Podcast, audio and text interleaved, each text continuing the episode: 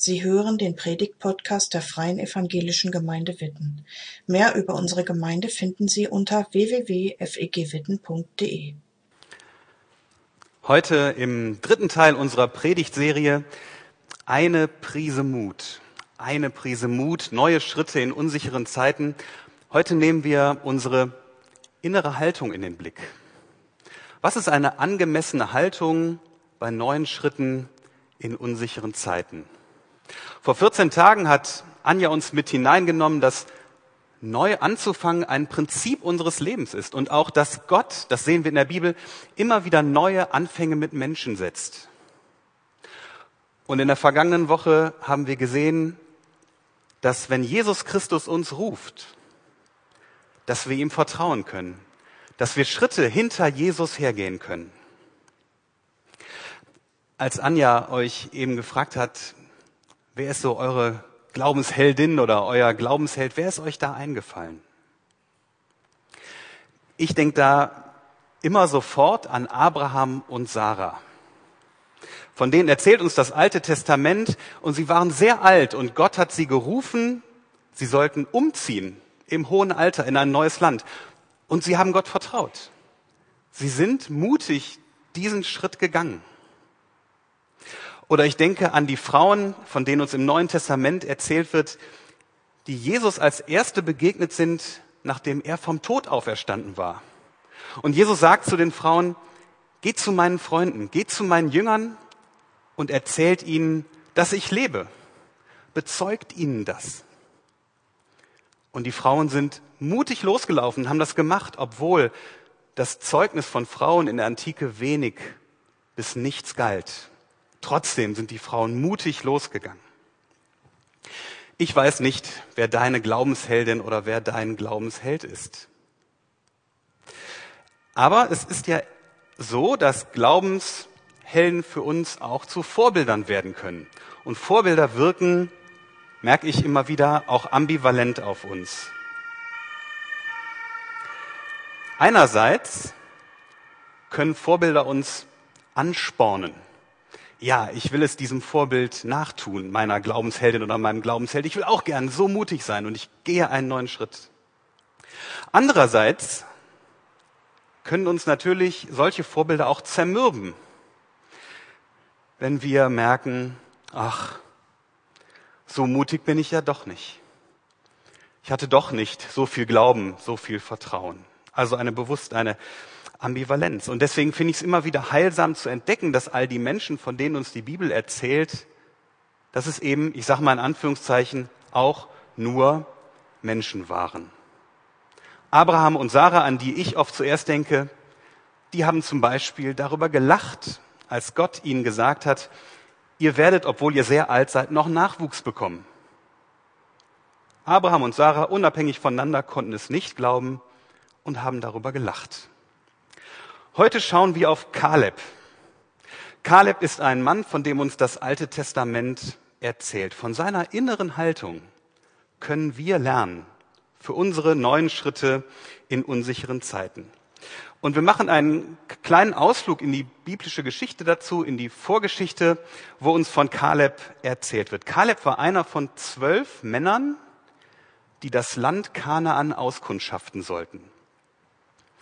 Diese Episode, von der ich euch jetzt erzähle, spielt zwischen dem Auszug aus Ägypten, wo Mose vor dem Pharao stand, Let my people go, und dem Einzug in das verheißene Land. Also das Volk Israel war ausgezogen, stand vor dem verheißenen Land. Es wird uns erzählt im vierten Buch Mose, Numeri 13 und 14. Und das Land Kanaan war das Land, was Gott seinem Volk Israel versprochen hatte. Sie würden ein eigenes Land haben. Nun war die Schwierigkeit, dass das Land Kanaan nicht leer war, sondern da wohnten Menschen. Die Israeliten würden das Land einnehmen müssen. Und deswegen sollten sie, bevor sie in dieses Land einziehen, erstmal Kundschafter losschicken. Die sollten sich das Land mal anschauen. Und das taten sie, das tat Mose. Zwölf Männer wurden ausgesandt und sie schauten das Land an und sie kamen zurück und dann berichteten sie Mose und dem Volk Israel. Und sie berichteten sehr zwiegespalten. Zehn von diesen zwölf Männern berichteten nämlich voller Angst und Sorge, dass sie dieses Land nicht einnehmen könnten, weil da Riesen wohnen. Das Land frisst seine Bewohner, haben sie gesagt. Und sie verbreiteten Gerüchte unter dem Volk Israel. Heute würden wir sagen, sie verbreiteten Fake News. Nur Kaleb und auch Josua haben damals gesagt, doch, ihr Lieben, liebe Leute, wir können dieses Land einnehmen, weil Gott es uns zugesagt hat. Gott hat uns das doch versprochen. Wir können das schaffen. Lasst uns mutig losgehen. Lasst uns Gott vertrauen. Die Mehrheit, zehn von den zwölf Männern, schaute also mit menschlichen Augen auf die Herausforderung, die da vor ihnen stand, das Land Kanaan einzunehmen. Sie schauten mit menschlichen Augen, mit Augen der Angst, mit Augen der Sorge. Kaleb und auch Josua schauten mit den Augen der Verheißung. Sie schauten mit den Augen dessen, was Gott ihnen versprochen hatte. Und darin ist Kaleb uns schon mal ein großartiges Vorbild. Auf Herausforderungen zu schauen mit den Augen dessen, was Gott uns zugesagt hat und nicht mit unseren menschlichen Ängsten oder Sorgen. Das macht Kaleb uns vor. Er schaute nicht zuerst auf die Schwierigkeiten, was vielleicht alles bei diesem Einzug in das verheißene Land in die Hose gehen könnte. Nein, er schaute mit den Augen der Verheißung, was Gott ihnen zugesagt hatte. Er vertraute Gott vollkommen und er war Gott treu. Nun hing sich damals vor fast 4000 Jahren das Volk Israel nicht an die Verheißung Gottes, sondern an die Fake News, an die Gerüchte. Es gab einen heftigen Konflikt. Kaleb und Josua sollten gesteinigt werden, das wurden sie dann nicht. Aber das Volk Israel zog nicht in das verheißene Land ein sondern die Konsequenz war, dass sie 40 Jahre lang durch die Wüste gewandert sind. 40 Jahre lang. Und fünf Jahre dauerte dann der Einzug in das verheißene Land und dann musste dieses Land aufgeteilt werden. Wer bekommt welches Stück Land? Und da taucht Kaleb dann wieder auf im Buch Josua. Und da lese ich uns den Predigtext aus Josua 14, die Verse 6 bis 13. Da heißt es, die Judäer traten in Gilgal an Josu heran. Darunter Kaleb, der Sohn des Jephune, ein Kenasiter. Der sagte zu ihm, du weißt, was der Herr zum Gottesmann Mose sagte. In Kadesh Barnea sprach er über dich und mich. Ich war damals 40 Jahre alt, als Mose, der Knecht des Herrn, mich losschickte. Von Kadesh Barnea aus sollte ich in das Land gehen, um es auszukundschafteten. Als ich zurückkam, berichtete ich ihm davon nach bestem Wissen und Gewissen. Doch die anderen, die mit mir gegangen waren, entmutigten das Volk durch ihr Gerede. Ich habe das nicht getan, sondern dem Herrn, meinem Gott, voll vertraut. Da schwor Mose an diesem Tag bei Gott, das Land, das deine Füße betreten haben, soll dir als Erbbesitz gehören. Deine Nachkommen sollen es für immer besitzen, denn du hast dem Herrn, meinem Gott, voll vertraut. Sieh her, der Herr hat mich am Leben gelassen, wie er es versprochen hat. 45 Jahre ist das jetzt her, dass der Herr so mit Mose geredet hat. Damals wanderte Israel noch durch die Wüste. Heute bin ich, wie du siehst, 85 Jahre alt. Doch ich bin heute noch so stark wie an dem Tag, als Mose mich losgeschickt hat. Ich besitze noch genauso viel Kraft wie damals, kann kämpfen, Krieg führen und siegreich heimkehren. Darum gib mir jetzt dieses Gebirge, von dem der Herr damals geredet hat. Du hast es ja selbst gehört, dass dort die Anakita sind und große, stark befestigte Städte haben. Vielleicht ist der Herr mit mir? Dann kann ich sie vertreiben, wie es der Herr gesagt hat. Josua wünschte Kaleb, dem Sohn des Jephone, Glück und gab ihm Hebron als Erbbesitz. Also Kaleb forderte hier das ein, was ihm nach der Erkundung des Landes versprochen wurde. Ein Stück, ein Teil des verheißenen Landes. Und es ist doch wirklich erstaunlich. Da war der Kaleb offenbar 40 Jahre lang mit dem Volk Israel in der Wüste unterwegs. Er hat offenbar nie aufgemuckt. Er hat sich nicht beschwert. Das wird uns zumindest nicht berichtet. Er hätte es ja auch machen können. Das habt ihr mir hier eingebrockt. Wegen euch muss ich jetzt hier mit euch durch die Wüste laufen. Aber das wird uns nicht berichtet. Kaleb vertraute Gott und wartete. Und wir fokussieren jetzt, also es gäbe eine ganze Menge zu diesem Bibeltext zu sagen. Das schaffen wir heute Morgen nicht alles. Deswegen fokussieren wir jetzt auf Vers 12 und auf Kalebs innere Haltung. Er will das Land, das ihm versprochen wurde, und er weiß, dass er es noch erobern muss. Und er sagt dort in Vers 12, ich lese ihn nochmal, darum gib mir jetzt dieses Gebirge, von dem der Herr damals geredet hat. Du hast es ja selbst gehört, dass dort die Anakiter sind und große, stark befestigte Städte haben. Vielleicht ist der Herr mit mir, dann kann ich sie vertreiben, wie es der Herr zugesagt hat. Nanu, was ist denn da los, lieber Kaleb, habe ich beim Lesen gedacht. Dieses großartige Vorbild, der doch Gott vertraut, sich an ihn hängt, ja zweifelt er etwa? Wieso sagt er vielleicht?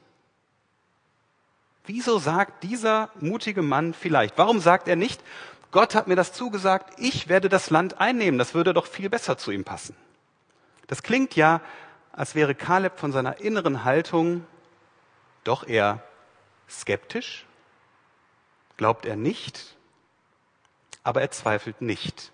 Kaleb zweifelt nicht, sondern er ist auch uns heute mit diesem vielleicht, gerade mit diesem vielleicht ist er uns ein Vorbild, auch wenn wir uns auf neue Schritte begeben, neue Schritte machen in unsicheren Zeiten.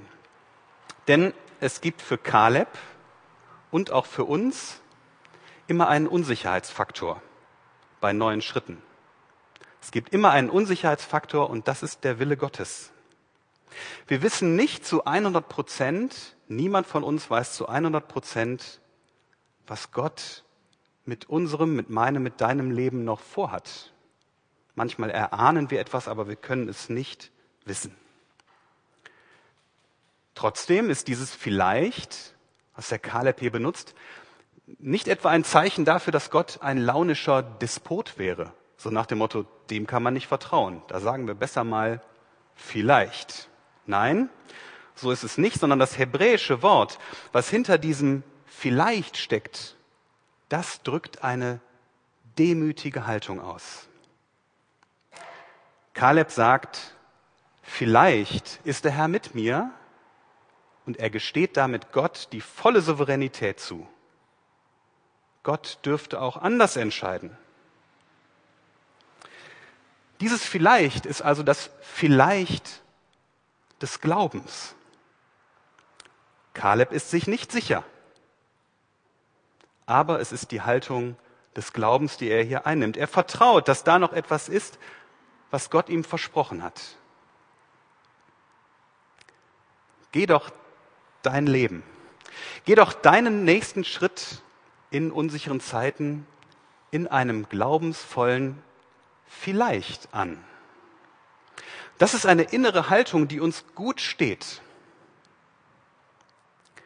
Denn dieses vielleicht, das nimmt, wenn wir mal von der deutschen Bedeutung her ausgehen, dieses vielleicht nimmt uns als Menschen ernst dass wir auch Angst haben, dass wir uns auch sorgen, dass wir offene Fragen haben, dass wir mal zweifeln.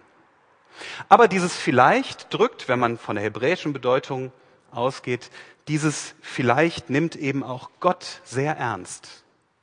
Gott, der souverän und frei ist, über den keiner von uns verfügen kann.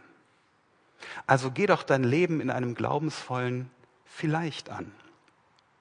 Denn Gott hat ja möglicherweise noch etwas ganz anderes mit dir vor als das, was du dir wünschst oder was ich mir wünsche, was wir erahnen, was wir uns erträumen, vielleicht auch, was wir von ihm erbeten. Gott hat ja vielleicht auch noch etwas ganz anderes vor.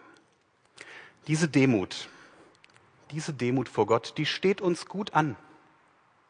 Und das ist kein Zweifeln, ganz sicher nicht. Denn wir können uns was Gottes Pläne mit unserem Leben angeht, wir können uns nicht sicher sein. Warum nicht? Warum können wir uns nicht sicher sein? Weil Sicherheit ein Zustand ist, den wir Menschen gerne herstellen wollen für unser Leben. Jeder von uns möchte gern sein eigenes Leben sichern. Keiner von uns möchte, dass unser Leben im Chaos endet. Deswegen schließen wir zum Beispiel Versicherungen ab. Auch wenn wir alle wissen, dass auch eine Versicherung nur einen relativen Schutz bietet, wenn wir ins Kleingedruckte schauen. Wir Menschen versuchen uns abzusichern. Das ist etwas, was wir anstreben.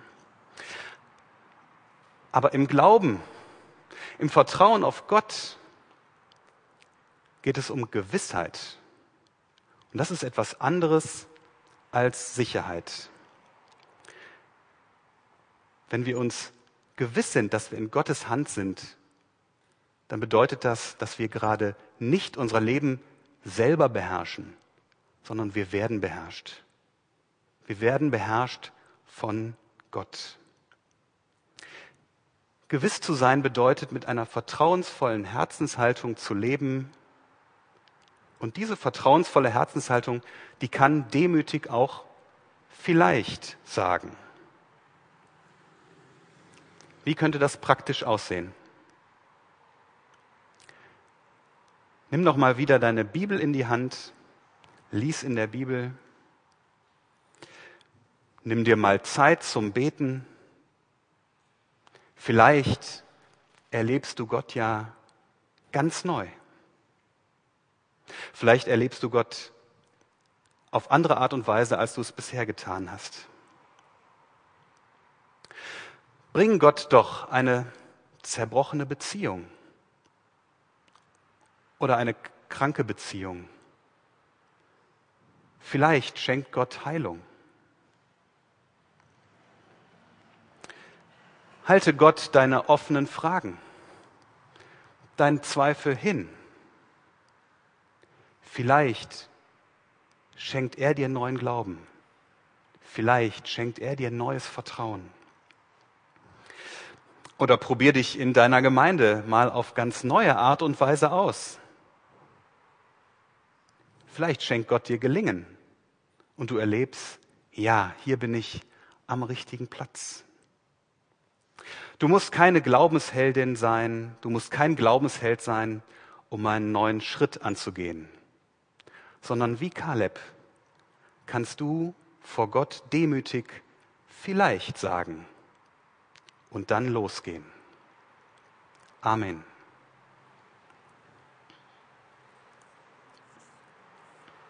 Danke fürs Zuhören. Sie wünschen sich jemanden, der ein offenes Herz und Ohr für Sie hat? Wir haben ein Team von Seelsorgern, das sich freut, für Sie da zu sein und vermitteln Ihnen gerne einen Kontakt. Anruf genügt unter Witten 93726.